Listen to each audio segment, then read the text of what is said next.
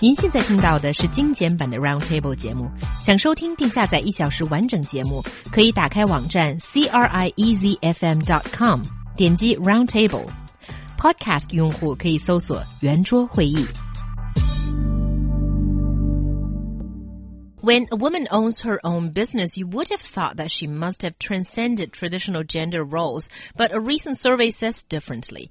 It found that whilst believing that they can do as well as men in terms of career, nearly 60% of female entrepreneurs in China's business hub Guangdong share the view that helping their husbands succeed matters more than pursuing their own careers. 一般人都觉得女企业家呢是女性中的佼佼者，一定不会认同男。 男主外女主内的这样的老观点，但是广东省最近针对全省三百七十八位女企业家的调查报告显示，逾半数的女企业家认为帮夫更重要。So does it surprise you?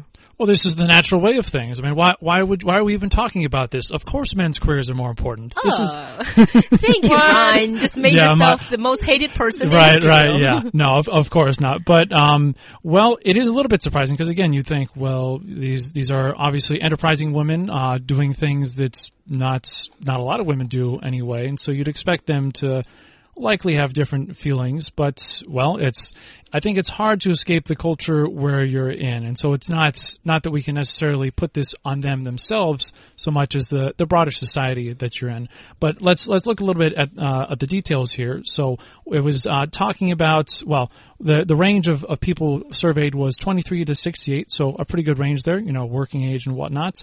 And 80% of them, or about there, had privately run enterprises, and nearly 90% had small or medium businesses. So this isn't like, uh, well, not necessarily CEOs or anything of, you know, your big, well, Fortune 500 sorts of companies, but, you know, a, a good mix there. Various sorts of sectors and whatnot. And, um, you know, a, a lot of them have, have done quite, quite a lot there. So this is, this is an experienced group of women. So, uh, it is only in Guangdong. Um, so that's, is not necessarily representative of all of China. And that's an interesting question as to what the difference might be. But within that, it's, it's probably representative to a degree. Yeah, I tend to think that uh, taking these samples from Guangdong is actually a very good indicator because Guangdong is a province known for a lot of people having entrepreneurial spirit, and I think you probably see more female uh, entrepreneurs in Guangdong in general. And the fact that when uh, women, especially this group of women, still think that it's more important that their with their help and their husband's business succeed, I think it's a very interesting notion. And actually, I'm a little bit surprised about it. But I think a lot of it, well, what results to this, is because of reality. When you sort of just uh, calculate and try to estimate what costs success, your own or your husband's, and you still have a, a cut of it, and what's easier? What's more easy to succeed? And maybe it is like what these women have chosen. Help your husband. Hmm.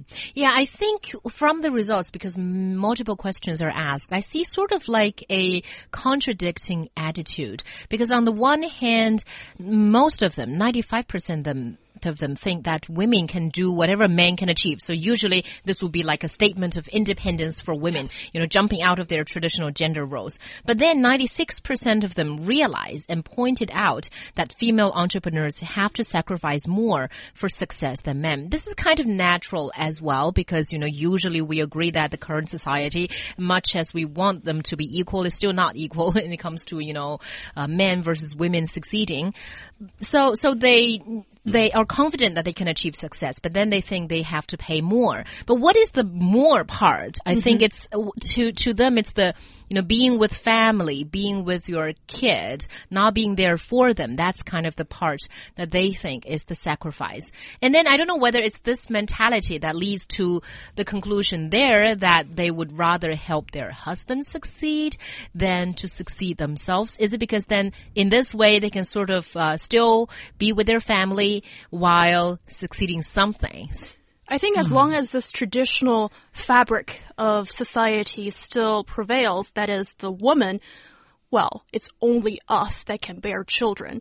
And for the women to raise kids mainly, as long as that part is still stuck in people's minds and there isn't really much to be changed there, then I think it's futile to discuss there is ultimate uh, that is uh, equality quality like like equal uh, rights and treatment between the sexes. Because there's that part that women just have to take up. Otherwise how does reproduction happen? How does you know your offspring appear? Well, who, well, who says we need offspring? You know, that's another question. But that, that's I'm obviously in the wrong country to ask this question here. But even besides that, I think you could have, um, and you probably do have a lot of women who are well, they may be married, may not be, but who don't have kids, so who don't have to worry about that aspect, but who probably still do face a lot of obstacles here. Just for example, if if you start up a business, it's probably probably easier for a man to get that kind of capital, that funding, than it is for a woman. Mm-hmm. And some of that may be, you know, intentionally, you know, sexism or whatnot, but a lot of it is just the way that society is, is set up. It's just, it's easier to do a lot of things as you're a male and you're going to be more tapped into these kinds of networks and whatnot. So there's, there's a whole bunch of different factors here that, that do make it a lot more difficult. And then, there's probably some relation there to that kind of attitude. But I think I think on a larger aspect, it's it's again this this is society. This is how this is kind of the value system of society that does put men not not saying that women are, are worthless, but does put the position of men at a higher level than that of women's. I think I think you uh, touched the core uh, problem here. That I think certainly when you look at the the business side of things for women, I think it is a little bit more uh, difficult in the sense that. First of all, you sort of need to prove that you're as good as a man. So that is an extra barrier. And that is extremely sexist and you know discrimination towards women. But in the business world particularly i think that is reality. So you have to do that. On top of that you build more. And then i think you can only um, surpass that barrier to to even compete with the men in the same boardroom. And I think that's terrible. That's one side of things. And also there is the traditional aspect, as I've talked about before, that women, I mean, it should be your own right. It's not some extra special thing you should do to give birth to a child because that's just how we are built, I think. But in the business world or in the workplace, increasingly, at least I feel, that it's some sacrifice you need to take to have a kid and to, to have a family life, but it shouldn't be that way. Right, and th- and this is a, a discussion that's been ongoing. Like I know in the U.S. they have um, Sheryl Sandberg, the CEO, if not the CEO, one of the top people at I believe Facebook, uh, with her her lean in book and that kind of idea that you know there is this uh, kind of dilemma, you know, work versus versus family, but that you can have it all. You you know you you lean in, you you do you work the hard hours, but you also take care of your family, and that is doable for a lot of women. On the other hand, it is very difficult for a lot of people to do. So it's it is it is a reality because a lot of people do want, especially women, do want to have a family, do want to have a career, but but even for men as well, it's it's a dilemma because you you only have a certain amount of time in every day. Another thing to add on to what Huiyang said, though, another thing that I think women face. Um, in, in the business world, like in, in the office in particular, if you come off as being, I don't know, more demure and um, kind of just more more accepting and listening to what men say, then you'll come off as weak and you might not be respected. But if you come off as being very strong, then you're going to piss people off and people are going to dislike you. Yes, I'm so glad you brought that point up, Brian, because I have a lot to say on that. Okay. I think there is this extreme uh, conception when it comes to feminism, and I don't really like this part, which is um, asking for equal rights and equal treatment seems to be interpreted by some people that it means you need to act like a man. But that is wrong because ultimately, are you asking us to have our boobs removed and have a penis attachment? That will not happen. And that's not the way that society or a woman should live. It should be that accepting that we are, um, you know, our, our bio- biology is different, it works differently. On top of that, we should get what we work for. And I think that's, you know, really important. Yeah, yeah. I mean, like, like another issue with that is like pay, for example. I know in the U.S., I think women make ninety something, around ninety something cents uh, versus every dollar men make. It, it might be a little bit worse than that. I'm not. I'm not sure, but and I'm sure in China it's it's similar. Women make whatever amount of. Uh, well Chinese cents on on the on the yuan there, and it's it's not the same for doing the same work.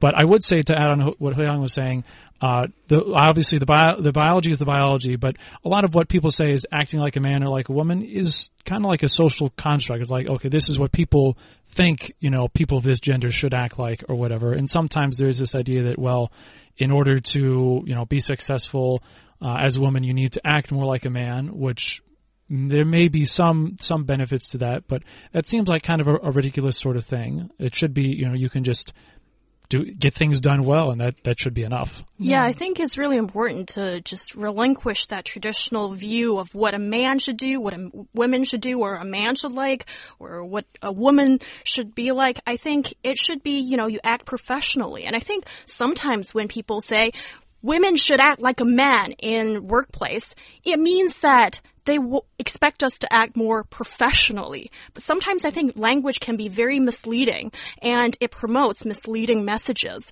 I think it is time for the language framework to change a bit to at least give us equal status when it comes to a woman versus a man. Exactly. And one other point on that, um, not well, outside of the business uh, world, you talk about oh, like you know being very manly or whatever versus you know throwing like a girl or something. I think a better kind of contrast to draw is between kids, you know, children mm-hmm. and adults. Like okay, acting very manly, whatever. That's not necessarily you know in these positive traits. That's not necessarily a male sort of thing, but an adult. Like that kind of strength or um, emotional maturity, whatever. That's a sign of an adult more than a kid. So that's that's a better contrast than like oh this is manly and that's that's womanly or whatever. Yeah, and, and what you just said, Brian, reminds me of a completely unrelated issue: the novel Three Body, the sci-fi novel, ah, just won an award that I just finished reading.